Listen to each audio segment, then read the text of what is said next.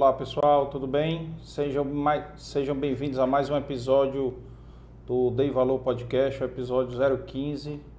E hoje nós vamos tratar de um assunto que é de extrema importância aqui para a nossa economia, para o desenvolvimento econômico do estado do Ceará, que nós vamos conversar aqui com o Constantino Frati aqui, que trabalha lá na Secretaria de Desenvolvimento Econômico do estado falar sobre o hidrogênio verde. É, talvez muitos de vocês já tenham ouvido falar nos, nos noticiários, inclusive ele falar um pouco aí como é que foi essa negociação aí do, do governador na Europa, a gente perguntar um pouco sobre isso e também é, ver quais são as possibilidades, o que que, o, qual é o, o futuro do hidrogênio verde, o que que, quais são as expectativas né, econômicas, o que, que isso pode impactar o Ceará, tá? E o chat já está aberto aí para quem quiser mandar alguma pergunta, tiver alguma curiosidade, tá? Ele vai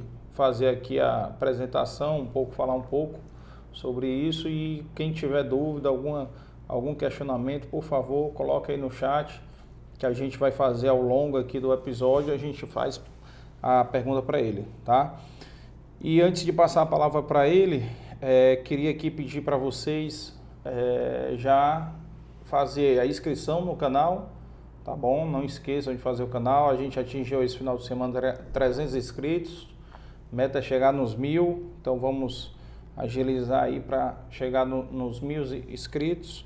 E também não esqueçam de dar o like, tá? Quem está assistindo, por favor, dê, deixe seu like aí para a gente poder cada dia que passa, né, decifrar mais esse algoritmo do YouTube aí e deixar o nosso podcast aí mais em evidência aí para que as pessoas possam acessar um conteúdo bacana, um conteúdo de qualidade, tá? E agradecer também aqui os nossos, os nossos patrocinadores, Amarelo Saúde Mental, tá? Que é o nosso parceiro que está aqui também nos ajudando e acreditando desde o começo aqui do, do podcast. O Café Vitória, tá? É, a CH Consultores e o apoio institucional, né? Nesse episódio específico tem tudo a ver com a FETRANS, Federação de Transporte de Passageiros do Estado do Ceará, Piauí, Maranhão e o programa Despoluir da FETRANS, tá? É, os nossos apoiadores, agradecer a Inove Comunicação, a Inova Contabilidade, Aga Produções, tá? E é, o nosso podcast é uma produção da Dei Valor Produções com a é mais assessoria em eventos, tá? Agradecer também aqui a dedicação e o trabalho da Tice, do Alex e do Leonardo com o nosso podcast. Grande Constantino, seja muito bem-vindo. Muito obrigado aí por ter atendido o nosso pedido aí. Mas era um, uma demanda grande aí do, de alguns amigos e, e, e, alguns empresários de a gente entender um pouco mais sobre esse tal do hidrogênio verde. Seja bem-vindo. Muito obrigado, Carlos Holanda. Eu agradeço o convite do, do podcast Dei Valor. E para mim é uma honra estar aqui Agradeço também aos patrocinadores que valorizam esse tipo de trabalho, né? Mas eh, eu gostaria de falar um pouco, primeiro, de mim. Eu sou engenheiro mecânico, formado pela Universidade Federal do Ceará, eh, e já trabalhei em vários lugares. Trabalhei na Petrobras durante muitos anos e fui consultor, eh, projetista, especialmente na área de projetos industriais. Toquei vários empreendimentos na área de óleo, gás e energia. E hoje estou dedicado às energias renováveis, que eu acho que é o futuro do mundo e é onde o Ceará encontra a sua maior riqueza, o seu maior tesouro. Né? O Ceará realmente é uma potência, né? eu diria assim, se nós pudéssemos fazer uma comparação, como às vezes o secretário Maia fala, nós somos a, a Arábia Saudita da energia renovável uhum. ao lado de um potencial incomensurável de energias renováveis. Nós temos um Estado extremamente organizado e isso faz com que nós levemos vantagem. Esse alinhamento que existe no Ceará, eu não sei se eu já posso começar a falar dessa forma, ele realmente nos deixa na vanguarda do hidrogênio verde. Legal, legal. E assim, quando foi que começou essas é, energias renováveis no Ceará? Eu, eu acho, eu vou dar um chute aqui, não sei se tem a ver com aquelas torres eólicas lá do Mucuripe, você começou naquela época. Que eu acho que tem o quê, uns 20 anos aqui ou não? 1982. Aqui dali tem, é, isso tudo. Cara. Exatamente. Em 82, né, surgiram, surgiu aquele projeto. Ah, surgiu o projeto. Aqui. Surgiu o projeto, foi instalado, né, e, e esse projeto foi o embrião de tudo isso que o Ceará fez explodir no Brasil, porque eu diria, é, e isso não é uma figura retórica, mas o Ceará é o berço das energias renováveis do Brasil, porque foi aqui que surgiram as primeiras gerações de energia. E a gente não pode achar que é só energia solar ou eólica. Uhum. Mas se nós realmente voltarmos a um passado até mais longínquo do que 82, a gente vai ver que pesquisadores da própria Universidade Federal, como Expedito Parente, já falecido, Sim. trabalharam muito na questão biodiesel. das renováveis, do biodiesel. E isso fez com que realmente o Ceará se destacasse e criasse toda uma cultura, toda uma ambiência para desenvolver esse tipo de negócio e contaminar positivamente o Brasil. É, conheço muito bem o filho dele, o Expedito Filho. Trabalhamos juntos na CBS. Gente finíssima, gente finíssima. Meu filho estudou com o filho dele. Muito gente boa. Um abraço para ele aí, um abraço, gente muito boa. E começou, e o Estado veio, assim, obviamente quem viaja, vai para as praias, já vê muita, muito esse crescimento, né? Que aí começou a explorar a parte das praias, dos parques eólicos, e nós temos grandes empresários cearenses que saíram de setores né, industriais e foram investir em energias renováveis, né? Não tenha dúvida, né? O Ceará realmente hoje desponta e desponta com muita força, né? E com muito valor. E o empreendedorismo cearense ele também vai à frente nessa área. É. É, de tal maneira que eu acredito muito nesse projeto, muito mesmo. E nós contamos com a força do cearense, a força do empreendedor do Ceará, que está à frente desse projeto. Com certeza, com certeza.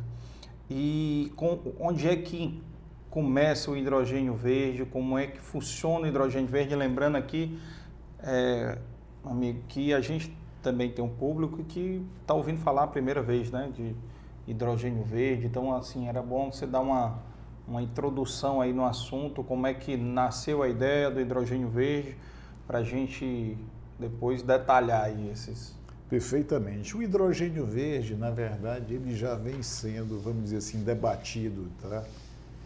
E já vem povoando a cabeça dos cientistas, especialmente daqueles que estão envolvidos com as mudanças climáticas, né? e buscam um ambiente menos poluído, um ambiente que favoreça mais a saúde pelo fato de realmente reduzir as emissões de toda a natureza, os principais poluentes do ar, que causam doenças respiratórias de toda a natureza e que são responsáveis por bilhões de dólares gastos anualmente com saúde. Esses estudos eles já vêm sendo realizados há mais de 10 anos. No Ceará, eu diria que essa ideia do hidrogênio verde ela surgiu recentemente. E ela ela foi, ela foi startada, ela foi iniciada realmente com toda essa onda e essa pressão do primeiro mundo por um ambiente mais saudável, um ambiente com menos combustíveis fósseis, com menos emissões de carbono, de enxofre. É, o Ceará antenado nessa pressão, ele percebeu que ele possuía a principal, o principal requisito necessário para produzir o hidrogênio. No caso, o hidrogênio verde. Vale ressaltar que o Brasil já tem experiência em hidrogênio há muitos anos, porque o hidrogênio no Brasil ele é feito a partir da reforma do gás natural. Esse gás natural que nós utilizamos hoje para alimentar e para é, combustível de nossas indústrias e nossas termoelétricas, ele reformado, ele produz o hidrogênio.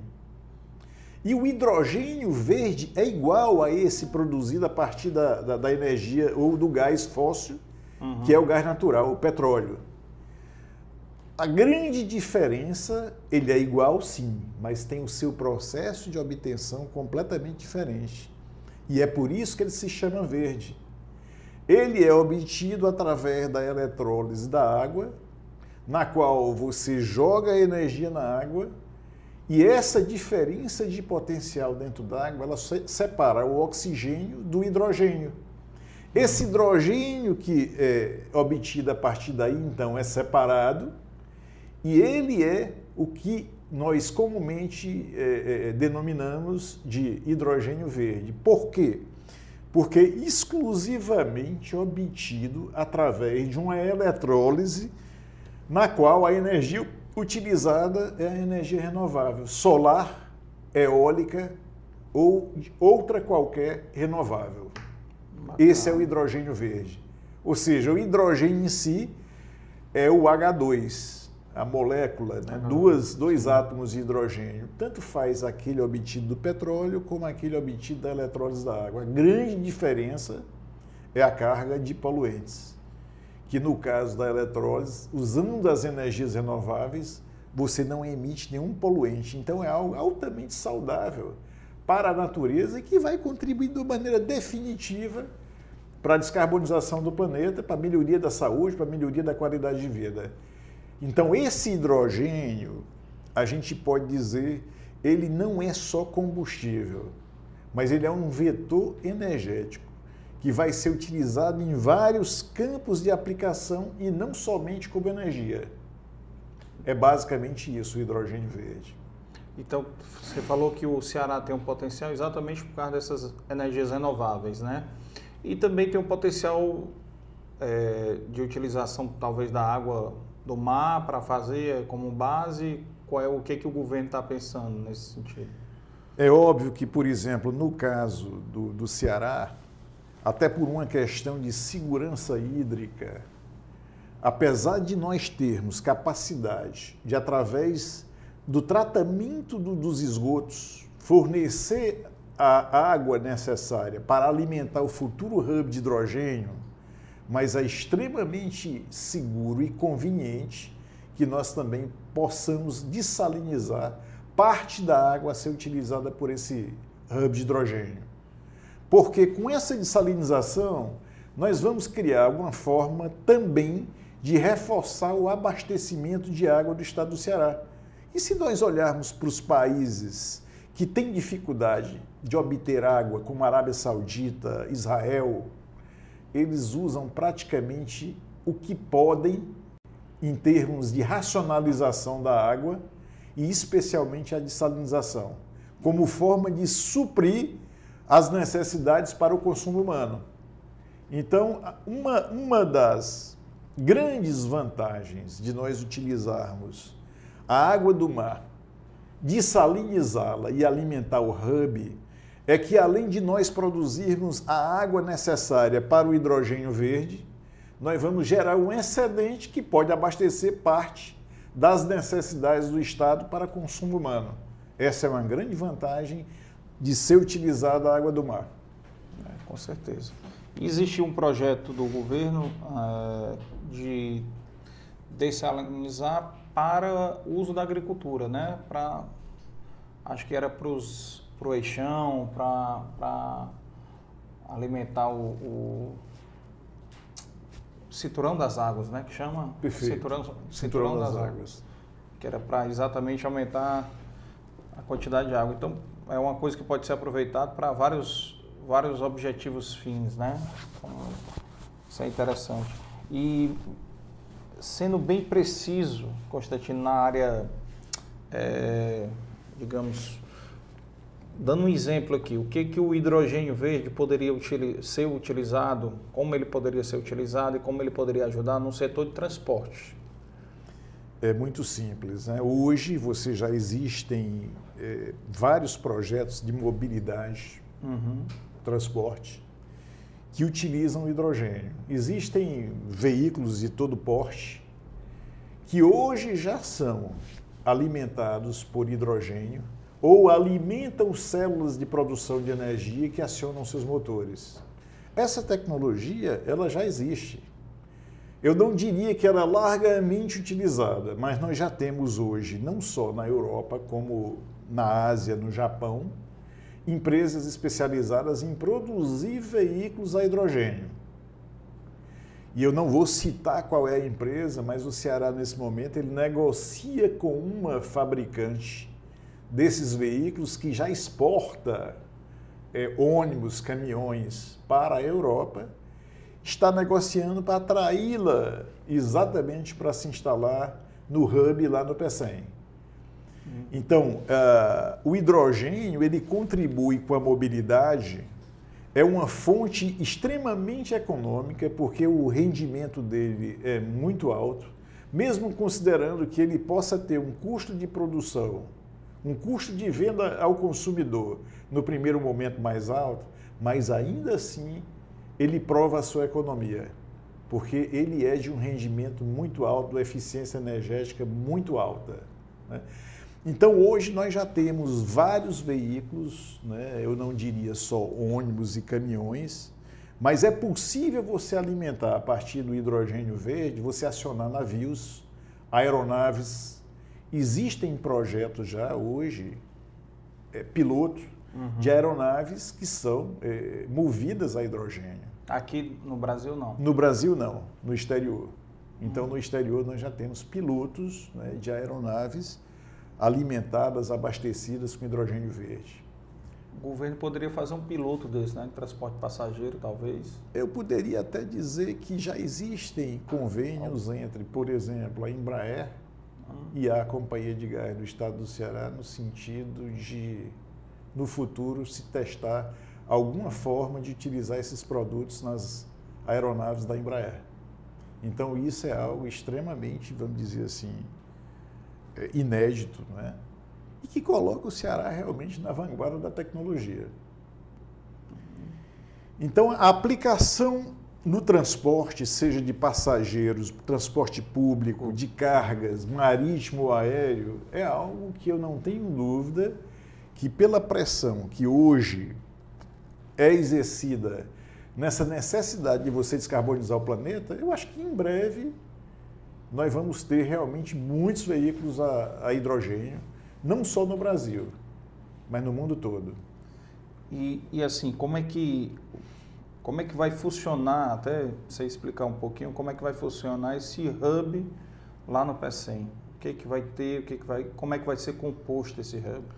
Muito bem. É, um hub, na verdade, é um conjunto de atividades cuja cadeia de valor ela permite a produção do hidrogênio e permite o seu desdobramento em várias aplicações. Então, como eu falei, no primeiro momento a gente vai atrair empresas que vão produzir o hidrogênio, transformá-lo na amônia para poder transportá-lo, mas que, em decorrência das aplicações do produto, não só como combustíveis é, para substituir a gasolina, para substituir o diesel, para substituir o gás natural que hoje é consumido nas nossas indústrias, para abastecer os veículos. Esse hidrogênio ele pode ser utilizado para diversas finalidades na indústria química. Uhum. Ele pode servir para produzir, por exemplo, e-combustíveis, que são combustíveis sintéticos. Então, nós podemos produzir praticamente toda a linha de combustíveis que hoje são produzidas a partir do petróleo, petróleo, através do hidrogênio. Porque o combustível nada mais é do que um hidrocarboneto. É a mistura de hidrogênio mais carbono. Nós já temos hidrogênio no hub. O carbono ele pode ser sequestrado do ar, ele pode ser capturado, ele pode ser obtido nas chaminés, nos fornos que queimam combustíveis e nós podemos fazer toda espécie de combustíveis sintéticos que contribuem para capturar esse carbono, essas emissões de carbono que hoje são jogadas na atmosfera. Então, o hidrogênio ele dá uma contribuição dupla, porque ao ser queimado ao ser queimado, por exemplo, no motor, o, o, o, a emissão dele é pura e simplesmente a água. Então não tem nada de poluição. Se você, ao invés de queimar o hidrogênio, produzir um combustível sintético, você, a partir do hidrogênio produzido, você captura o carbono que está no ar e você produz aquele combustível sintético, ajudando também a descarbonizar o planeta. Então, as aplicações são inúmeras, né? além do que, ao lado do hidrogênio, nós produzimos, por exemplo, o oxigênio. Porque na eletrólise você separa a água dos dois componentes. É. E esse oxigênio também tem várias aplicações, inclusive para o uso medicinal. É, que aí você tem as empresas que trabalham com gás para o hospital, né? Sem dúvida, é, sem dúvida. Fazer essa parceria, ou seja, nada se perde, né? Nada se perde. Tudo se, se aproveita. Perde. Agora, ah, tem gente aqui já falando aqui no, no bate-papo aqui, inclusive o grande Ricardo, Ricardo Petral, amigo seu, que diz Sim. aqui, ó, mandou um abraço para você. E ele fez uma pergunta que era uma pergunta curiosa também nossa aqui, já estava aqui no script.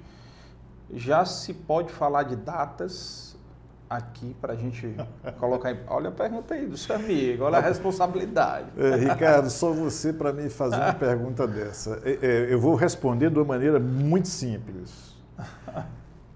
O Estado do Ceará hoje já tem 12 memorandos de entendimentos assinados com empresas de grande porte, players mundial na área é, de energia, Entretanto, cada uma dessas empresas que aqui chegam, elas no momento elas desenvolvem seus primeiros estudos para é, determinar capacidades das suas futuras plantas e, obviamente, chegar naquela configuração de maior retorno para o capital a ser empregado. Esse estudo leva um tempo, é um estudo que leva seis meses. Entendi. Após a conclusão desse estudo, eu estou sendo técnico, mas estou te respondendo, Ricardo, que tu também é engenheiro mecânico. Né? Mas após a conclusão desse estudo, eles vão começar a desenvolver um projeto conceitual. Com base nesse projeto conceitual, eles dão entrada nas licenças ambientais, nas licenças de instalação, que duram em média, se você considerar os estudos, o desenvolvimento do projeto conceitual e mais as licenças, nós vamos chegar aí a um ano e meio, por volta de um ano e meio. Né? E a partir daí, sim, aí a empresa pode começar a comprar, encomendar seus equipamentos, né? uhum. a fazer os seus contratos de instalação e construção. Então, nós estamos falando, Ricardo, de algo em torno de 4, 5 anos. Seria um prazo viável, um prazo, vamos dizer assim, pé no chão e que é execuível. Ou seja, 4, 5 anos para estar tá instalado funcionando, né? Para estar tá em início de operação. E cada empresa dessa vai implantar o seu, o seu projeto por módulos. Porque também eles vão considerar o fechamento dos contratos de venda do produto, do próprio hidrogênio. Entendi. Vale a pena considerar que também, pelo fato é, do hidrogênio ele ser transportado mais facilmente na forma de amônia, que essa amônia ela tem um valor duplo. Ela pode ser reconvertida no hidrogênio, utilizada como vetor energético, mas ela pode ser utilizada para a produção de ureia, que é um componente básico e vital nas misturas dos fertilizantes. E o Brasil é um grande importador de fertilizantes. O mundo é um grande consumidor de fertilizantes. Então a nossa energia renovável, ela começa a se transformar não só numa substituição e numa solução para a, a, a, vamos dizer assim, a renovação dos combustíveis existentes, mas para o mercado de fertilizantes, que é um mercado no Brasil importantíssimo para o agronegócio, que é o maior do mundo. Né? Então, Ricardo, eu espero ter respondido a tua pergunta. e como é que está hoje, é, Constantino, a matriz energética renovável no Ceará? Como é que está a questão assim? Porque boa parte ainda deve ser energia elétrica, né? E como é que está a energia? Eu, eu vejo muita energia solar crescendo, né? é, parques no interior do, do, estado sendo criados, deve ter várias é, cartas de intenção aí. Como é que está esse movimento aí no, no estado? Bom, Boa, excelente pergunta. Eu acho que o Ceará tem um potencial imenso. Para vocês terem uma ideia, se nós for, fôssemos dimensionar o potencial total de geração de energia do estado do Ceará, considerando eólica e solar, nós teríamos capacidade de suprir é, e de produzir, de gerar energia três ou quatro vezes maior do que aquilo que é produzido integralmente no Brasil hoje. O Brasil hoje gera algo em torno de 173 gigawatts de energia, considerando todas as fontes, as hidrelétricas, as termoelétricas, as pequenas centrais, a energia renovável. O Ceará tem capacidade para produzir algo superior a 640 gigawatts de energia. E por que, que a gente não faz ainda? é óbvio que a gente não vai ter condição de cobrir toda a superfície do Ceará com aerogeradores e com placas fotovoltaicas. Certo, mas isso aí. Mas é nós podemos imaginar um aproveitamento de um expressivo potencial ou um expressivo valor desse potencial. Por exemplo, é factível pensar em produzir algo em torno de 140 gigas, 120? É. Agora, imaginem a brutalidade, a imensidão desse número, porque o Brasil hoje ele produz algo em torno de 173 gigawatts. E quanto é que o Ceará produz hoje? O Ceará hoje ele produz algo, respondendo aquela tua pergunta, a nossa matriz é muito equilibrada aqui no Ceará. Uhum. Eu diria que a gente ultrapassou um pouquinho os 50% na produção de renováveis, da capacidade total certo. do Estado. Né? Então é mais de 50%.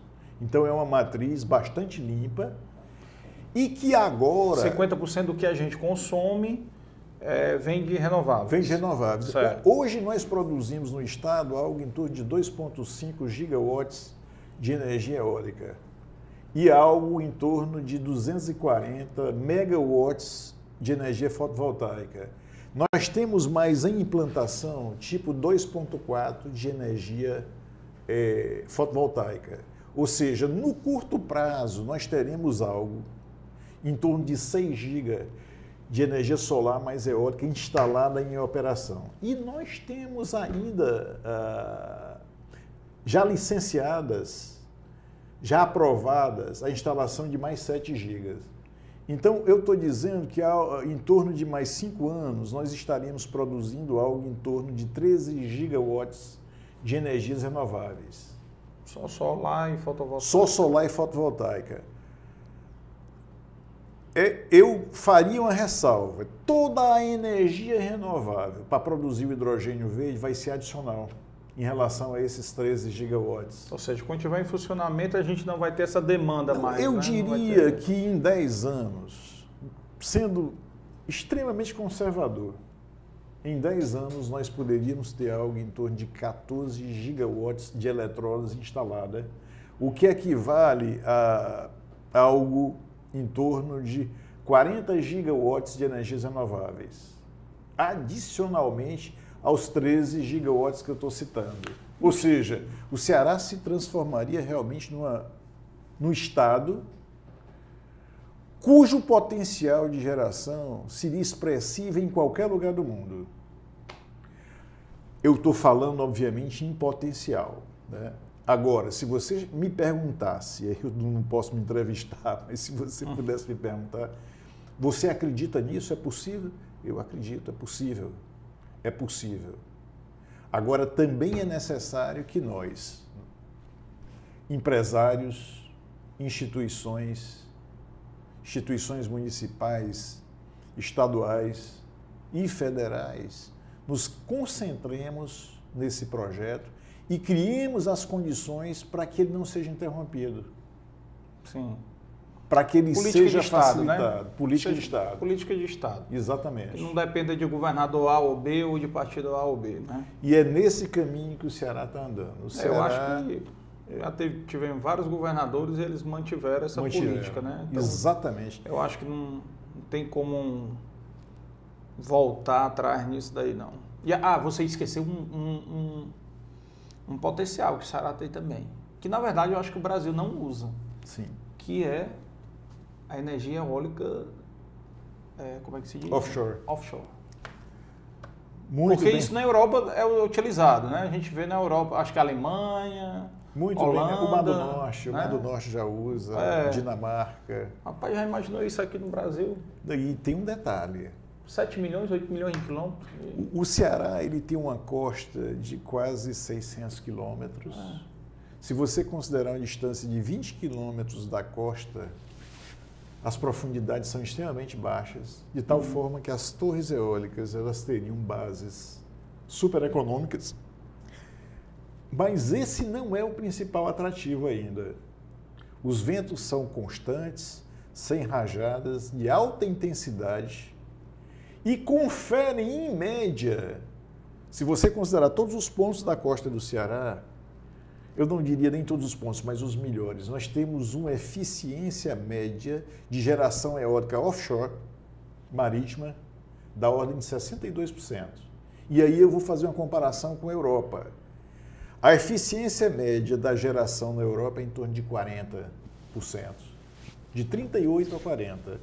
Compara isso, esses 38 a 40, com os 62 médios de eficiência média do Ceará, que você vai perceber que a eficiência do Ceará ela é 50% maior do que aquela média encontrada na Europa.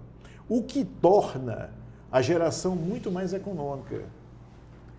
E não é só isso. Quando nós olhamos para essa questão da economicidade na geração de energias renováveis no estado do Ceará, a gente vai perceber que a complementariedade que existe entre a energia solar e a eólica é total. De tal forma que durante a noite, quando você já não tem sol, os ventos eles crescem e sustentam aquilo que a energia solar não está produzindo. Então, essa comple- é como se nós tivéssemos um decréscimo da energia solar, mas a energia eólica ela sobe. Então, esse vale ele é preenchido com os ventos. Ou seja, os ventos eles incrementam a geração eólica no período noturno. De tal maneira que essa energia fornecida para o sistema elétrico, ela fica mu- muito estabilizada. Porque na hora que uma cai, a outra cresce. Boa. Isso, isso confere uma qualidade à energia renovável aqui produzida inigualável. E- Inigualável. E não tem nenhum, nenhuma empresa interessada em fazer isso aqui? Não, Não, nós já temos vários projetos offshore? em estudo offshore. Vários projetos, é óbvio que os projetos que no momento estão sendo instalados, Fazer que nem o Ricardo. Quando? ano que vem? Ano que vem Não, eu diria que todos esses projetos eólicos offshore estão em negociação, mas estão em negociação bem avançada. Ah, E já tem protocolos assinados para projetos pilotos. né? Uhum. E muitas dessas empresas que estão sendo atraídas para o hidrogênio verde, elas estão interessadas na geração eólica offshore. Exatamente em decorrência da alta eficiência. Que ele já tem acesso a esses estudos, né? Então, Sem dúvida. Aliás, nós estávamos falando aqui da organização do Estado do Ceará e é verdade o que você falou. Se nós verificarmos a história política do Ceará nos últimos 30 anos, apesar de termos várias, eh, vários partidos ao longo desse tempo, todos mantiveram a continuidade administrativa do Estado, mantendo a visão de futuro e a valorizando, né? de tal forma que realmente o Ceará nisso é pródigo. O Ceará ele fez um dever de casa, ele olhou para o futuro e todos os trabalhos, como o Ceará 2050, e- enfim, produziram realmente visões de futuro, priorizando clusters de desenvolvimento, inclusive energias renováveis, saúde, hub tecnológico, hub aéreo, enfim, todos esses projetos que hoje despontam, eles foram objetos de uma visão de futuro, de um trabalho obtido num planejamento estratégico de longo prazo do Estado do Ceará. E toda essa linha administrativa do Estado ela vem sendo mantida, conferindo ao Ceará toda essa vantagem. Quer dizer, a vantagem não é apenas dos potenciais naturais, que se nós formos olhar para os outros estados vizinhos, os potenciais naturais são muito parecidos. Mas o Ceará ele se especializou, ele se aprimorou. Ele implantou um hub tecnológico. Fortaleza hoje é a segunda cidade do mundo mais conectada, atraindo para cá 16 cabos óticos provenientes do hemisfério norte. Isso confere à Fortaleza uma capacidade de tráfego de dados e informações que nenhuma capital brasileira tem. Nenhuma. O Ceará só é superado, Fortaleza só é superada nisso pelo Japão. Mas ganha de todos os outros pontos do globo. Ao lado desse, desse hub tecnológico, nós temos o hub aéreo. O fato de ter sido adjudicado a Fraport alemã, a administração do aeroporto Pinto Martins, confere ao Ceará uma, uma conexão, uma conectividade com o mundo do ponto de vista físico. Sim. E torna a Fortaleza próxima a, a todas as capitais. Outra jogada de mestre que eu diria foi o hub logístico do Ceará. Eu, e aí eu não me refiro só à questão das ferrovias, que se integram ao hub marítimo, por exemplo, mas toda essa parceria do Porto do Pecém com o Porto de Roterdã, na qual o Porto de Roterdã adquiriu 30% de participação acionária no, no PECEM, conferindo ao PECEM toda a sua expertise de administração portuária, toda a sua capacidade de investimento em infraestrutura, isso é uma garantia para os investidores do hub de hidrogênio, que têm segurança de que, ao fecharem seus contratos, vão ter a infraestrutura disponibilizada. Então, essa vantagem é única. É única e pertence ao estado do Ceará. Outra vantagem que eu diria que é única é a nossa zona de processamento e exportação, que confere reduções significativas né, de CAPEX e OPEX Custos de aquisição de equipamentos de operação da ordem de 38%, 40%, fazendo com que os investimentos eles retornem muito mais rápido. Né? E com o detalhe de que a nossa ZPE é a única em operação hoje no Brasil. Existem várias que, que estão tramitando, né? mas, né? É, mas a nossa é a única operação. Então, Carlos, eu coloquei aqui algumas coisas que fazem realmente com que o Ceará ele se firme cada vez mais como destino de investimentos de grandes players dessa área de energias. O é. Ceará realmente é inigualável nisso. É, a, gente, a gente fica feliz em, em ouvir isso. Agora, Vamos ficar mais felizes ainda quando isso começar a se transformar em empregos, em no... aquilo que a gente estava conversando antes aqui, em crescimento do PIB per capita, né?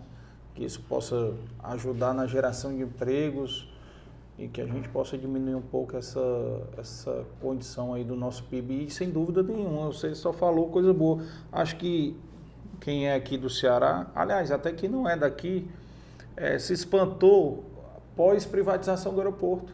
Como foi uma mudança gigantesca. Gigantesca. Porque privatizou logo em seguida, acho que um pouco mais de um ano depois da privatização, o novo terminal já estava pronto praticamente, quase. Né? Uma coisa que estava abandonada lá não sei quantos anos. É verdade. Entendeu? E privatizou e logo, tava, logo em seguida já estava quase pronto e hoje já está 100% pronto tudo deve já ter plano de, de, de expansão. Agora teve o, aquele o governo quis trazer aquele hub aéreo, assim, quis trazer um, um acho que era um hub da TAM, né, que vinha para cá. Um, era. Não era, tinha um projeto de fazer um centro de cargas da TAM. É, de carga e, e, e, e, se tornar realmente um hub da TAM, até de conexão para a Europa, tudo mais. Acabou que teve a crise econômica, acho que deve ter se enrolado um pouco mais nisso daí, né? E a TAM também passou por umas dificuldades. Mas, assim, sem dúvida nenhuma, questão digital, questão, assim, em termos de energias renováveis, é o único estado que eu, me corrija se eu estiver enganado, que eu vejo que tenha características semelhantes ao nosso, seria o Rio Grande do Norte, né? Tanto para o potencial eólico, como o solar, né? É muito parecido. É, o Ceará, realmente, eu acho que o Rio Grande do Norte, sendo que tem esse hub tecnológico também, uma grande vantagem. Né? Mas aí aquela história é que a gente, já que a gente tem essas vantagens todas, vamos acelerar para usufruir, porque... E essa aceleração é extremamente necessária, porque significa dizer que quando você dispara realmente na frente com uma aceleração forte, você tem capacidade de atrair mais empreendimentos, o que seria extremamente bem-vindo para a economia do Ceará. Sim, claro, claro, claro. Assim, um, uma das coisas que a gente conversou aqui um pouco antes de começar, e até, até uma dúvida, assim, não sei se muita gente tem essa dúvida, é a questão da, dessa nova energia, né, se te, teria como aproveitar a, a estrutura instalada hoje, né, da, das empresas, falando em, em armazenagem, né, também, você estava falando, explica um pouco para a gente aí como é. Bom, eu vou discorrer um pouco sobre essa questão. A tecnologia é algo que eu não tenho dúvida que a partir de agora, pelos estímulos que estão sendo é, sinalizados, estão sendo dados pela comunidade econômica internacional, eles vão realmente acelerar o desenvolvimento da tecnologia. A infraestrutura existente, eu poderia dizer o seguinte: hoje, se eu não fizer nenhuma mudança em equipamentos tipo caldeiras, turbinas, motores, equipamentos que funcionem, por exemplo, hoje a gás natural, é um valor que é, de certa forma, consagrado, seria a, a possibilidade de se misturar, por exemplo, ao gás natural que é consumido pelas caldeiras, pelos fornos, pelos motores, pelas postos, turbinas. Pelos postos, não? Pelos não, postos. Não. Se nós misturássemos até é, entre 3 e 5% de hidrogênio e formar essa mistura de 3 a 5% e o restante de gás natural, você não precisaria de adaptação nos equipamentos. Entretanto, a tecnologia está evoluindo tanto que poderá vir os motores e os equipamentos a serem, entre aspas, bicombustíveis. Sim. Da mesma forma como hoje você consome gasolina e álcool no motor, é possível você é consumir uma mistura de gases que varia do zero ao 100%. Ou 100% de gás natural, ou 100%, por exemplo, de hidrogênio. É possível? É. Hoje ainda não. Mas já existem pilotos, estudos, né? estudos é, de forma a fazer essas adaptações. Então, é, é, essa evolução para o consumo do hidrogênio, onde ele seria aplicado potencialmente vai levar um tempo, até que a tecnologia se adapte. A infraestrutura de distribuição, por exemplo, os gasodutos, eu posso transportar gás, hidrogênio nos gasodutos? Posso. Então, essa infraestrutura, ela é aproveitável. A infraestrutura de armazenamento é que existe em parte, mas é insuficiente. Por exemplo, Armazenar hidrogênio existem três formas possíveis. A primeira é sob pressão, alta pressão. Isso reduz muito a quantidade a ser armazenada, então não é econômica. A segunda forma seria reduzindo a temperatura do hidrogênio a valores extremamente baixos. Liquefazendo o hidrogênio. Extremamente antieconômica, porque você gasta uma grande quantidade de energia para levar o hidrogênio até essa temperatura que a gente chama de criogênica. Sim. A forma hoje mais dominada, existem outras em estudos, mas a forma mais dominada é transformar o hidrogênio em amônia. Amônia nada mais é do que o, o nitrogênio mais o hidrogênio, NH3. Você tira o nitrogênio do ar, junta com o hidrogênio que você produziu, o hidrogênio verde, você forma amônia. Essa amônia, ela pode ser armazenada de uma forma muito mais econômica, em tanques mais simples, a temperatura sim baixas, refrigerada, mas não tão baixas quanto a que o hidrogênio exige. E dessa forma ela pode ser transportada, uhum. refrigerada na pressão atmosférica, sem necessidade de ser pressurizada. Então, essa, essa infraestrutura, se você me perguntar se ela existe, eu mesmo já fui superintendente de uma fábrica de produção de amônia. É fácil de armazenar ela dessa forma? É. É fácil de transportar também em navios especializados, que têm tanques refrigerados? Também é. Mas esses navios que existem hoje, eles são dedicados apenas para o transporte da amônia que é utilizada para a produção de fertilizantes e outras poucas aplicações. Então, essa frota e essa infraestrutura é insuficiente. Mas construir essa infraestrutura não tem mistério. Então, todos os projetos hoje, cujos é, que estão sendo desenvolvidos no estado do Ceará, consideram essa alternativa de transformar o hidrogênio na amônia, com a vantagem a qual eu me referi. Uhum. Essa amônia ela pode servir para ser reconvertida em hidrogênio e usada como combustíveis ou outras aplicações.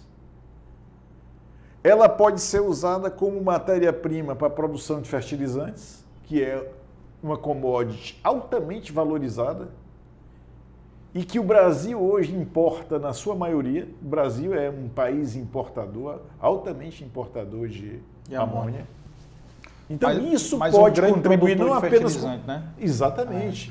É. Então é algo que a gente tem discutido. Eu, e aí eu vou colocar aqui algo que é uma visão que não é minha, mas é, é uma oportunidade que é o fato de que, com um projeto que está sendo desenvolvido em Itataia para produção de urânio e de fosfato, tá? Você pode ter aí nessa mina de urânio um componente para os fertilizantes que é o fosfato. Santa Quitéria, é? É em Santa Quitéria. É um projeto de 350 milhões de dólares. É antiguíssimo esse projeto, né? É um projeto antigo, mas que avançou agora. Hum. É um projeto que já está licenciado e que eu acho que ele começa, se Deus quiser, em breve. Esse projeto irá produzir não só urânio, mas como fosfato. E esse fosfato é um dos componentes para a produção da mistura de fertilizantes que é utilizada no agronegócio. Sim. Então o Ceará ele pode se transformar também num produtor gigante de, de, de fertilizantes. Né? Então, é uma oportunidade de negócio que algumas empresas hoje já estão enxergando. É importante isso, né? Por quê? Porque o mercado de fertilizantes, ele já existe. Então, você produzir o fertilizante, você pode vender. Você já tem para quem vender. O hidrogênio, existe mercado para ele? Existe. Mas é um mercado que ainda é pequeno e que vai crescer muito nesses próximos anos. Mas quem começar a produzir amônia pode vender amônia com, para o mercado de fertilizantes. Então, nisso aí, é, eu diria que aqueles que enxergaram esse negócio, eles podem partir na frente dessa forma. É uma oportunidade, né? É uma oportunidade. E como é que o Brasil está em comparação ao restante do mundo né, nessa questão do hidrogênio verde? Muito atrasado, atrasadíssimo ou pouco atrasado? Eu diria que o Brasil está se organizando de uma forma muito rápida. Né? O próprio Ministério de Minas e Energia tem, ele tem avançado, hum. apesar de no primeiro momento. E aí a gente realmente tem aqui uma matriz já extremamente limpa, né? Se você olhar para o Brasil, o Brasil hoje ele, ele está numa posição que a, a Europa quer chegar daqui a 40 anos, 50 anos. Porque se você olhar para a matriz energética brasileira, ela é 70% de renováveis. Lá é muito termoelétrica. Termoelétrica, ainda, né? não, é, tem algumas termoelétricas, mas o grande nuclear também é muito forte. O grande potencial de energia do Brasil é hidráulico. É, com certeza. Então as nossas hidrelétricas elas produzem a maior parte da energia que é consumida no país. Né? Então, de tal forma que o Brasil hoje é um dos países mais verdes do mundo nesse aspecto. Né? Entretanto, existe um espaço imenso para o hidrogênio verde, até porque a tendência é o mundo cobrar cada vez mais, eu vou chamar de selo verde. Então o mundo vai se tornar cada vez mais exigente nessa, nessa questão do produto verde. E para o mundo, o produto verde é aquele que vai ser produzido com energias renováveis. Uhum. Ou seja, no fundo, eu acredito que dentro de poucos anos, aquele produto que é produzido a partir da energia fóssil, ele vai ter um valor menor. E o que tiver o selo verde, ele vai vender e vai sair com mais facilidade. Tem um valor agregado. Né? O valor agregado maior. É, e a gente fica muito dependente com essa crise que a gente está passando agora dos, da energia dos fósseis, né? Não, não tenha dúvida, não tenha dúvida. Que aí tá a gasolina aí chegando aí quase aos 10 reais, né? Daqui a pouco chega lá. Complicado, viu? Complicadíssimo, complicadíssimo. E agora, agora você imagina o Ceará daqui 10, 15, 20 anos, né? Podendo aliviar essa crise que hoje aflige aí os lares brasileiros, né, com essas bandeiras vermelhas, elevando o preço da energia elétrica que é consumida, a gente já já vai poder ser um exportador de energia para o restante do país. Pois é, eu vejo aí pelos números que você está falando, já já o Ceará vai estar tá, é, distribuindo para o sistema nacional energia renovável, eu, já que ele não consome mais. Eu não tenho. Você já está em 50, mais de 50%, né? Que você falou, um pouco mais. Nós produzimos, é, exatamente. A nossa matriz é composta de um pouquinho mais de 50% de energias renováveis. E o potencial grande demais, né? É um potencial imenso, potencial imenso. É, esse offshore aí vai ser... Esse offshore não está nem na conta que você falou, né? Aquela conta que não, você estava falando, tá? Está, tá. está. Se você quiser ter um valor exato do potencial do estado do Ceará, e aí eu acho que o, o pessoal que nos assiste pode consultar, se você uhum. entrar no site da ADES, que é a Agência de Desenvolvimento do Estado do Ceará, você vai chegar no mapa, no Atlas Solar Eólico. Né? Uhum. E esse Atlas Solar Eólico, ele dá informações ultra precisas sobre o potencial de geração em cada ponto da superfície do estado do Ceará, inclusive na costa, o eólico offshore. Ah, Foi feito um estudo muito profundo, tá? Qualquer investidor em qualquer ponto do mundo acessa o Atlas Eólico Solar, uhum. que está no site da ADES, é consulta gratuita, e você pode identificar o melhor ponto para você instalar o seu projeto. Interessante. Isso aí está disponível, inclusive, para os investidores, né? Também. Para todo mundo. É, Se você legal. quiser, você pode acessar a qualquer momento. Tem aqui algumas perguntas, viu, já? Tem algumas perguntas aqui, deixa eu passar aqui. O, o Ricardo já fez umas 20 perguntas aqui. Vamos ver aqui. É... Como anda a... Ah, ele, ele falou aqui da energia eólica offshore. Como é que está a legislação para a produção? A parte legal, não sei, eu acho que tem que desenvolver? Uma... É, não tem dúvida, essa parte está avançando rapidamente, é uma das prioridades né, do país hoje. Né? O Ceará ele participa é, do Comitê Nacional através do secretário Adão Linhares. Uhum. E uma das demandas maiores cobradas no comitê é essa. É realmente a, é, é a aprovação dessa legislação de tal maneira que ela permita com que esse potencial ele seja realmente realizado. E não tem um, um sei lá, uma dessas frentes parlamentares que esteja cuidando Com certeza, disso? Tem, aí? tem, tem a frente. Ah. Existem vários parlamentares que, eh, vamos dizer assim, estão à frente. Todos no Nordeste era para estar, né? Era, independente sem, de partido, dúvida, né? Sem dúvida, independente de partido. É, era um independente de partido. E ele perguntou aqui também é, qual é a contrapartida do governo do estado para essa imediata instalação dessas usinas. Bom, as, as, contrapartidas são aquelas já amplamente conhecidas, né? o Fundo de Desenvolvimento Industrial, o PIA, o Programa de Incentivos de Energias Renováveis, que são, vamos dizer assim, instituições legais de incentivo já com segurança jurídica bastante conhecida dos investidores e que é, foram responsáveis pelo crescimento dessa indústria no Ceará. E o Ceará ele está trabalhando, né, um, está nesse momento desenvolvendo um estudo e aí eu vou adiantar para você. Esse estudo tem a participação da Agência Alemã de Desenvolvimento, está participando nativamente desse estudo. Tem participação da equipe técnica do Porto de Roterdã, da equipe especializada, consultores contratados por Roterdã. E esse conjunto formado pela GIZ, a Agência Alemã de Desenvolvimento, o Porto de Roterdã, a Universidade Federal, o governo do Estado e a Federação das Indústrias,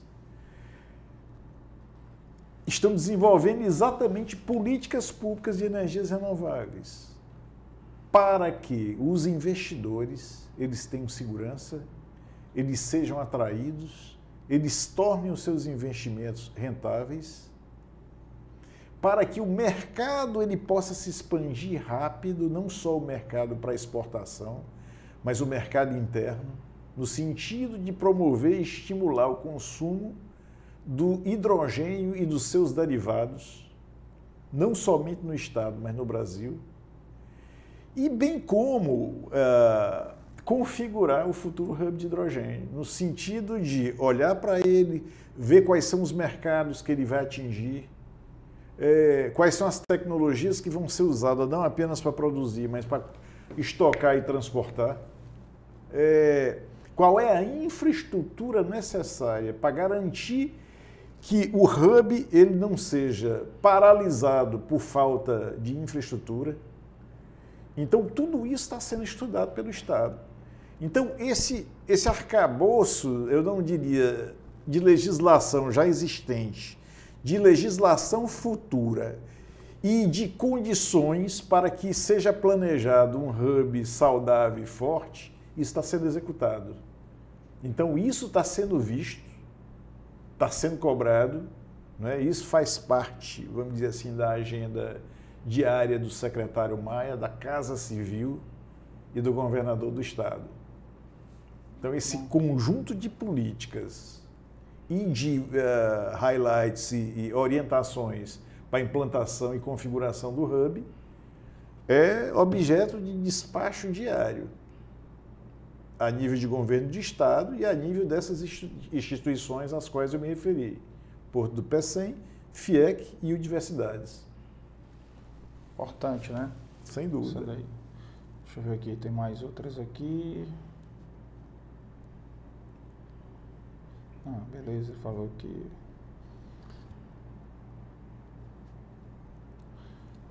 É, o que mais preocupa é a contra do Ricardo, novo que mais preocupa é, é a contrapartida do governo, a movimentação para suprir o que será necessário, né? já falou. O tempo do Estado é muito, é muito diferente do setor privado. Isso aí a gente deu o exemplo do aeroporto, né? não tem outro exemplo melhor do que o aeroporto Pito Martins, né? Privatizou, de repente funcionou. Quando estava na mão do, do governo, não saía do canto. É, e nesse sentido, existe realmente uma articulação muito forte da própria Federação das Indústrias, também na atração desses ah. investidores. Né?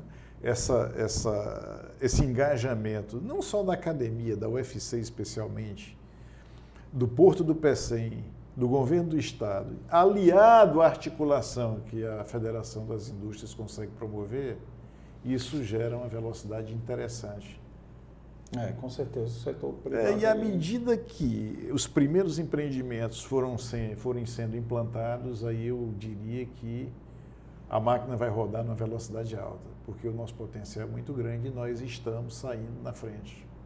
É. Tomara, né? Tomara que dê certo, que tudo corra bem, que não tenha nenhum problema maior né, para que o, o hub se desenvolva, né? E aí tem uma pergunta aqui do Davi Carvalho aqui, né? O que, o que compreende o hub tecnológico?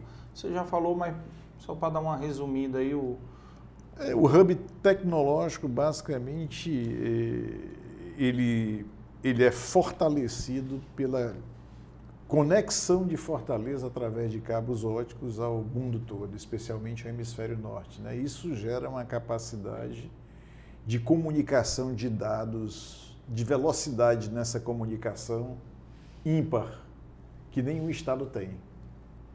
Então, nós somos um entroncamento aqui altamente importante. E, como exemplo disso, foi atraído recentemente, todos sabem, um CD da Amazon. Né? Sim. E a Amazon, ela só se instala onde ela tem essa comunicação fluida, porque Comunicação para ela é business, é negócio. É, até acho que não terminou não, né? Ainda o, não, não, o CD não, dela não, lá. Não, não, não está pronto. Né? É, tá, eu acho que é, passa mais alguns meses. É. E, e essa questão da conectividade, andando um pouco mais para frente ainda, não é? Ela se traduz na possibilidade de qualquer empresa aqui instalada poder comandar os seus negócios em qualquer parte do mundo, Sim. pela qualidade da comunicação, Comunicação.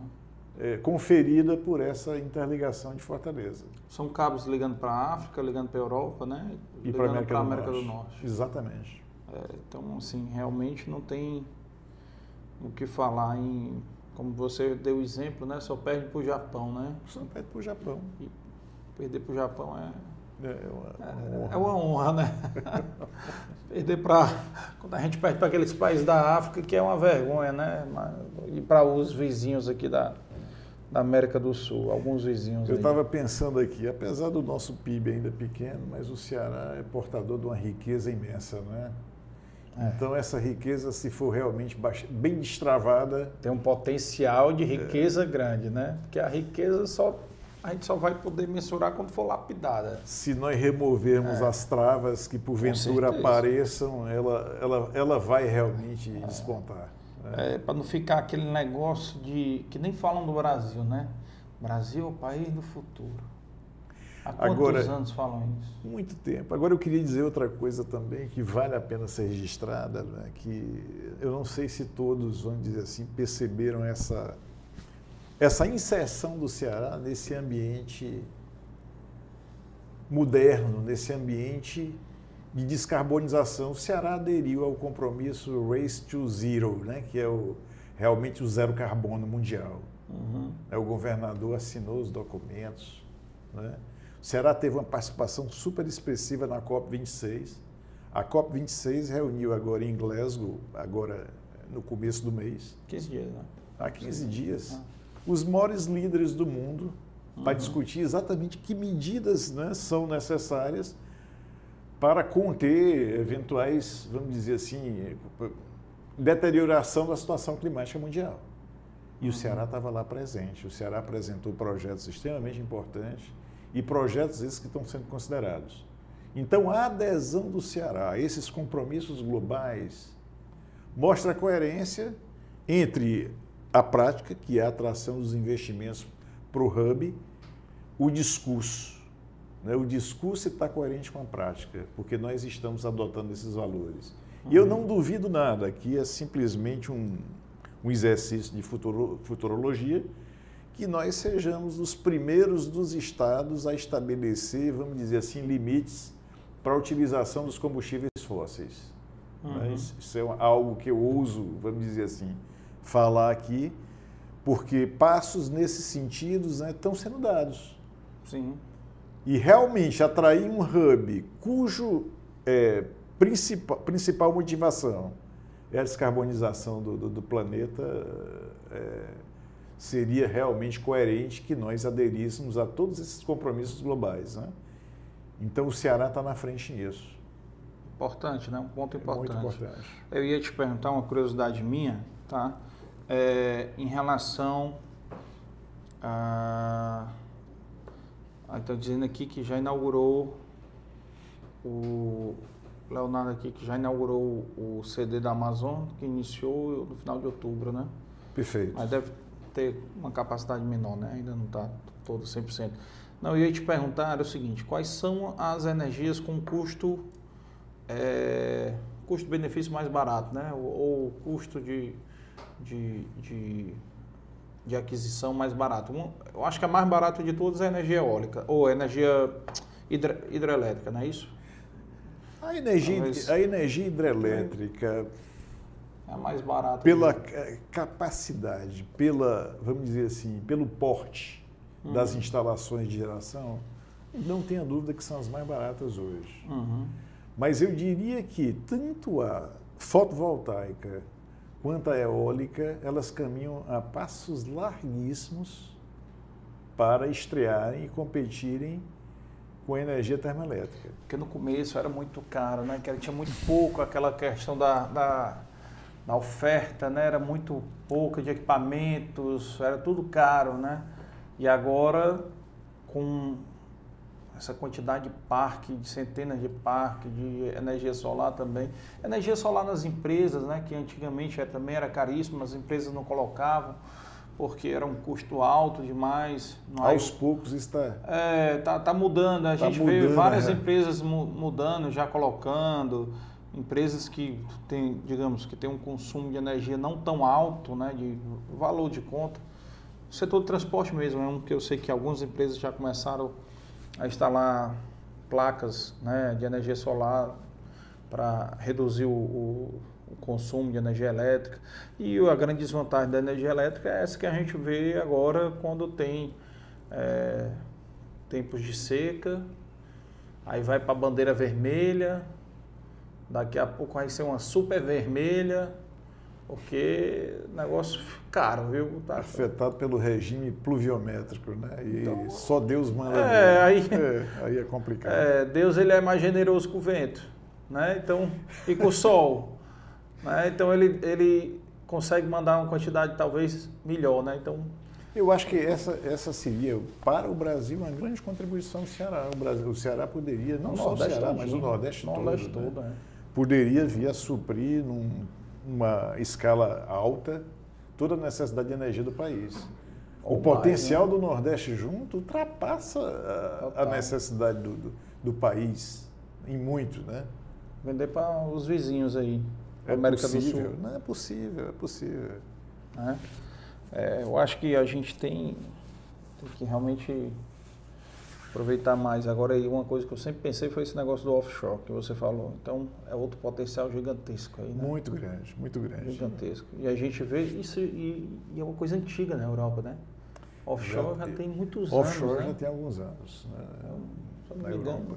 Deve ter uns 20 anos. Eu me lembro que já ter visto filmes, documentários sobre energia é, de offshore. Eu acho que muito era na, na, na Holanda, né?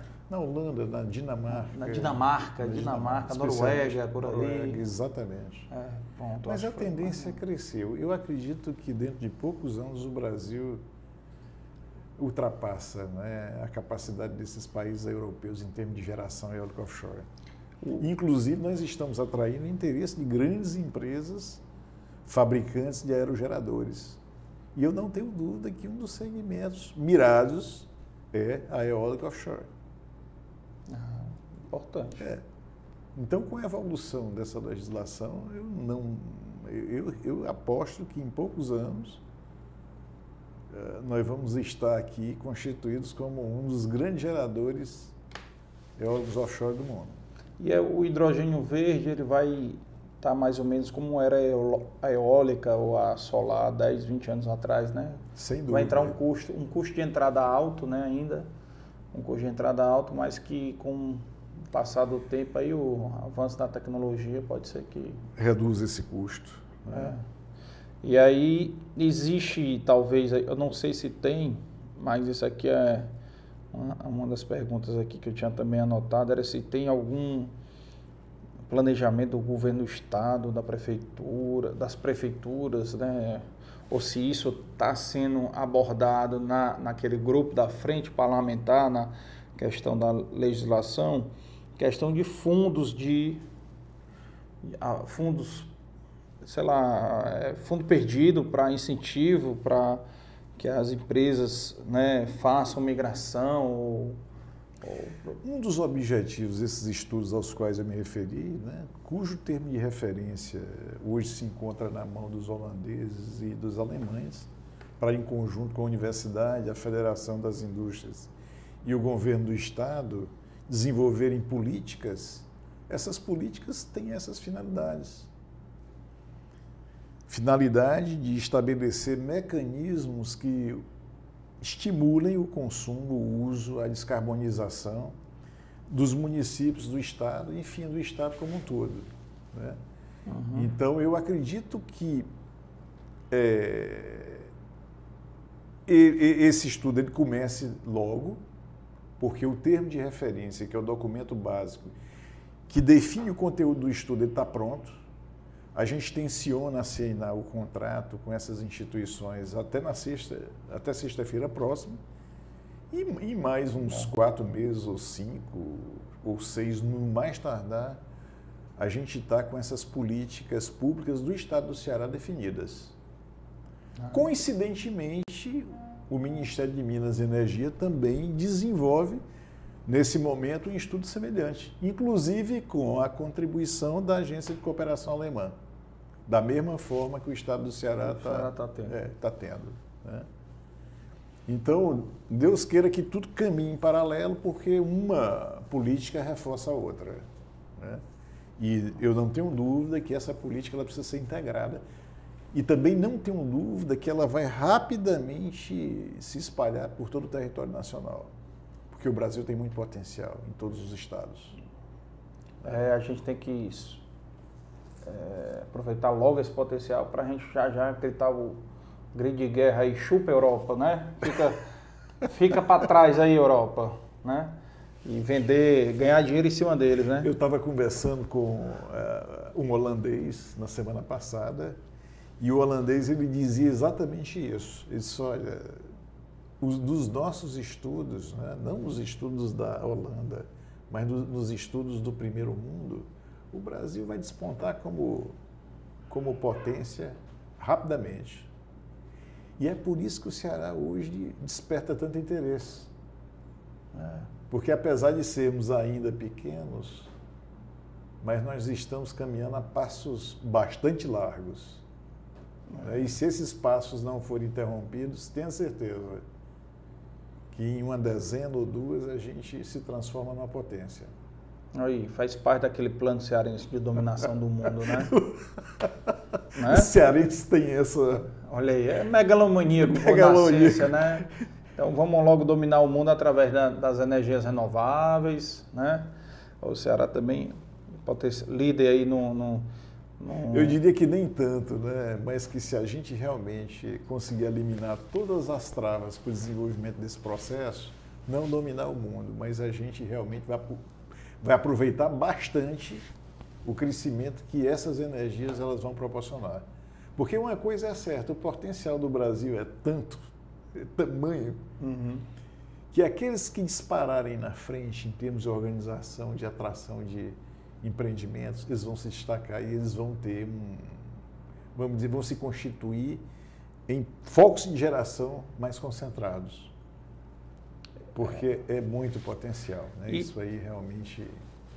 O que, que você vê de, digamos, de oportunidades para empreendedores que queiram é, nesse mercado de energias renováveis, né? Aí eu estou colocando todas. Estou dando aqui só porque a gente tem muito empreendedor que, que assiste a gente. Então, o que, que o potencial, o que, que pode melhorar, o que, que pode aparecer de oportunidades importantes aí? Quando nós olhamos para a cadeia de produção do hidrogênio verde, se a gente tirar o foco do hidrogênio, do hidrogênio e olharmos para o desdobramento dessa cadeia, ela, ela se expande por todas as áreas. Hum. A gente pode imaginar que o Ceará hoje, Carlos, em negociação com empresas da área de mobilidade, fabricantes de automóveis e células a combustível, isso pode gerar no mercado do Ceará oportunidades para a indústria automobilística, seja de veículos leves, veículos pesados, etc. A indústria automobilística, se for atraída para o Estado, mesmo aquela direcionada para o hidrogênio, veículos a hidrogênio, ela se desdobra em vários segmentos. Se nós olharmos para São Paulo, a indústria de autopeças sim, sim. é extremamente forte. Sim. Não é verdade? Sim, sim. Vem a, a, as empresas é, satélites né, do setor, né? Então, hum. autopeças e, e afins, né? Então, isso só para citar o exemplo da indústria automobilística. É sim. óbvio que eu estou falando aqui de uma empresa que está em negociação, tá? Mas essa empresa... Que é chinesa? Que é chinesa? Essa... Oh, coreana, chinesa? Não, não, não, não. É uma mistura. meio, meio, asiática e europeia. Ah, tá. tá. Né? Certo. Eu não posso citar porque essa empresa ela realmente exige eh, confidencialidade. Né? Tá. Inclusive, o pessoal depois adivinha aí qual é. É, vocês podem até bota imaginar. No, mas é uma empresa da, da, da, da Ásia, uhum. associada a uma empresa europeia. Sim, sim, sim. Essa empresa asiática é uma empresa gigante realmente, é uma empresa de grandíssimo porte. É um player mundial uhum. na área de tecnologia, na área de fabricação de equipamentos, na área de energia. E essa empresa europeia é uma empresa menor, mas que tem boa parte do seu capital de propriedade dessa empresa asiática. De tal forma que hoje ela já exporta. Estou dando aqui algumas dicas, não posso nem falar muito mais do que isso. Mas ela já produz vários tipos de veículos elétricos, células de combustível, a combustível, hidrogênio. Né? E eles formaram uma parceria, na verdade, essa gigante tem participação acionária na menor. Uhum e estão fechando conosco um memorando de entendimentos. Estão vindo ao Ceará é, na próxima semana para ter um primeiro contato. O memorando ele está praticamente pronto, né? já chegou nas minhas mãos hoje. Aí José Leal aí para já decifrar aí quem, pois é. quem vai ser. E aí, vai ser, depois falei isso aqui, vai ser pressão para saber quem é. Mas eu acredito que dentro de um mês... é só ligar para ele. todo dia, manhã, tarde, noite. Eu acredito que em um mês todo mundo saiba, ah, tá? tá. aproximadamente mais uns 30 dias, se der para assinar esse uhum. ano ainda, né? Porque sim, sim. Nós sim, já também. estamos chegando em dezembro. Na reta final. Na né? reta final. Me, me, diz uma coisa, até qual é o potencial de emprego gerados com esse hub do hidrogênio verde? Eu poderia dizer o seguinte, você pode dividir isso em duas fases. Na fase de construção, eu diria sim. que esse potencial ao qual eu me referi é, um potencial. Dessas empresas aí que já estão em negociação. Parte do né? potencial, porque quando eu digo esse potencial qual me referi, o potencial é muito grande. Uhum. Mas eu digo assim, se nós fizermos uma análise de tudo aquilo que está assinado e que vai ser assinado até janeiro, uhum. e se eu considerar uma fração disso, eu posso, em 10 ou 15 anos, estar investindo no Ceará algo em torno de 45 bilhões de dólares é um valor expressivo. Para tu teres uma ideia, uma refinaria de petróleo, vou colocar aqui uma refinaria de um porte razoável, é 5 bilhões de dólares. Então nós estamos falando em quantas refinarias? Em 9. 5 bilhões? É 5 bi. Sem desvio, né? Sem, sem desvio. Sem desvio. Certo. Então é, seriam nove refinarias de grande porte. Então, quando eu falo numa refinaria, a fase de construção de uma refinaria, cada uma delas absorvem entre de 5 a 8 mil empregos diretos. Eu estou falando na fase de construção. Sim. As fases de operação, especialmente esses projetos de hidrogênio verde, eles, são, eles não são de emprego intensivo de mão de obra. Larga escala, né? Não. Mas o desdobramento da cadeia, da cadeia essa a qual eu me referi, sim, esse, esse sim. ele começa a se tornar denso. Sim, sim. Né? Eu não quero aqui dizer o que, que eu imagino nisso, porque nós estamos com, começando a configurar esse desdobramento agora. No primeiro momento, a se concentrou na espinha dorsal, que é produzir hidrogênio. Uhum. E no segundo, a gente está atraindo aquelas empresas do entorno, que essas vão empregar maciçamente mão de obra. Eu só vou ter uma clareza nesse dimensionamento dentro de um ano. Eu acredito que dentro de um ano eu já sei exatamente qual é a expectativa do desdobramento dessa cadeia. Mas eu não tenho dúvida que o desdobramento hoje ele já está atraindo interessados. No primeiro momento era só para produzir hidrogênio e exportá-lo. Eu já estou recebendo aqui empresas pressionando o Estado. Eu estou com uma empresa pressionando o Estado para estimular o consumo através, por exemplo, da redução de ICMS. É o consumo interno, tá? As aplicações internas do hidrogênio dentro do, do limite do estado ou então na, no Brasil, tá? De tal forma que eles estão fazendo essa pressão porque querem investir nesse desdobramento. Sim. E o entendimento é que quanto maior o desdobramento, você aumenta a base do negócio. E você sustenta não apenas a exportação, mas como a venda para o mercado interno. Né? Então, isso está acontecendo. Tá? Esse desdobramento ele já é sentido é, por aquelas pessoas que estão à frente do projeto, como eu. Importante, bacana. Então, nós vamos ter grandes é, novidades, eu acredito que até o meio do ano que vem, nesse sentido. Legal, que bom. Que bom, amigo. Acho que foi bastante esclarecedor para quem não tinha conhecimento. Eu confesso para você que o que eu mais tenho, o que eu mais tinha era dúvidas e agora mais ainda.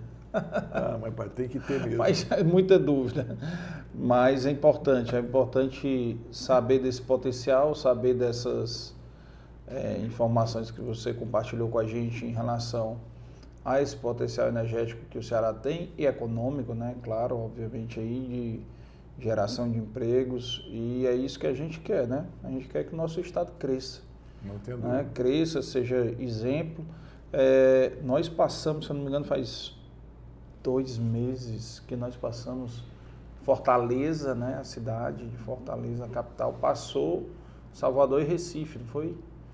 Então, isso aí já é um, uma grande vitória, né? Já começa alguma, alguma vitória, a economia já começa a, a mostrar alguns sinais realmente de, de que o potencial realmente é grande e pode se aproveitar, né? Sem dúvida, sem dúvida. Entendeu? E aí, amigo, queria ver com você, você tem alguma dica que você possa compartilhar com, com, com, com o nosso público aí de algum algum filme ou algum livro que seja na área, ou que pode ser de outra área também, não tem problema não. Existe um trabalho muito interessante nesse momento sendo desenvolvido pelo Senai Ceará. Então esse trabalho, ele tem palestras já lançadas no YouTube, acesso gratuito. Basta entrar. No site da FIEC lá, na FIEC. No site da FIEC. Entrou barra FIEC Senai, barra né? Senai Uhum. Existem cursos de hidrogênio verde que estão sendo patrocinados Sim. Pela, pela FIEC, especialmente com o assessoramento da, da, da consultora Mônica Panic, que é uma brasileira que já habita na Alemanha há 20 anos e que é uma pessoa altamente especializada nessa área. Então a Mônica ela já tem palestras lançadas sobre o processo de produção de hidrogênio verde e suas aplicações as tecnologias existentes, o transporte, a logística, enfim, de tal maneira que ela consegue cobrir a, a, a, não só a produção, a logística, incluída aí o transporte, bem como as aplicações do hidrogênio. E como esse processo vai se dar no mundo todo. Então basta acessar o site do Senai Ceará, que você pode ter acesso a essas palestras que são muito boas e são muito esclarecedoras. Outra fonte é a fonte da AHK, AHK. Se você procurar AHK, é a Câmara de Comércio Brasil-Alemanha. Ela produziu várias palestras que também estão disponíveis no Google né, e, e, e que podem ser acessadas, que são realmente de grande valor. Outras fontes é procurar pelas políticas públicas de hidrogênio verde da Europa, que é um compêndio de informações que também abrange o assunto de uma forma muito rica. Então, eu acho que essas são as principais dicas, estão acessíveis a todos, né? No caso da Europa, se eu não me engano, é basicamente em inglês e nas outras línguas, uhum. mas eu acho que tem espanhol também. Né? Então, Sim estão acessíveis e disponíveis para todos. Bacana, bacana, amigo. É, e não esquecer, pessoal, é, de quem está assistindo também, de deixar, primeira coisa, fazer a sua inscrição no canal, tá? Deixar o seu like aí no vídeo, compartilhar, que é essa setinha aí embaixo do seu vídeo, compartilhar com as famílias, familiares, amigos, né? grupo de condomínio, grupo de futebol, compartilhe por todo mundo para ter acesso a essa aula que o Constantino deu para a gente aqui de, de energias renováveis, basicamente aí no, focada aí no hidrogênio verde, tá? Importante para a gente, é, para mim particularmente foi uma aula com certeza aí Uma aula que eu não matei né, e não colei. Entendeu?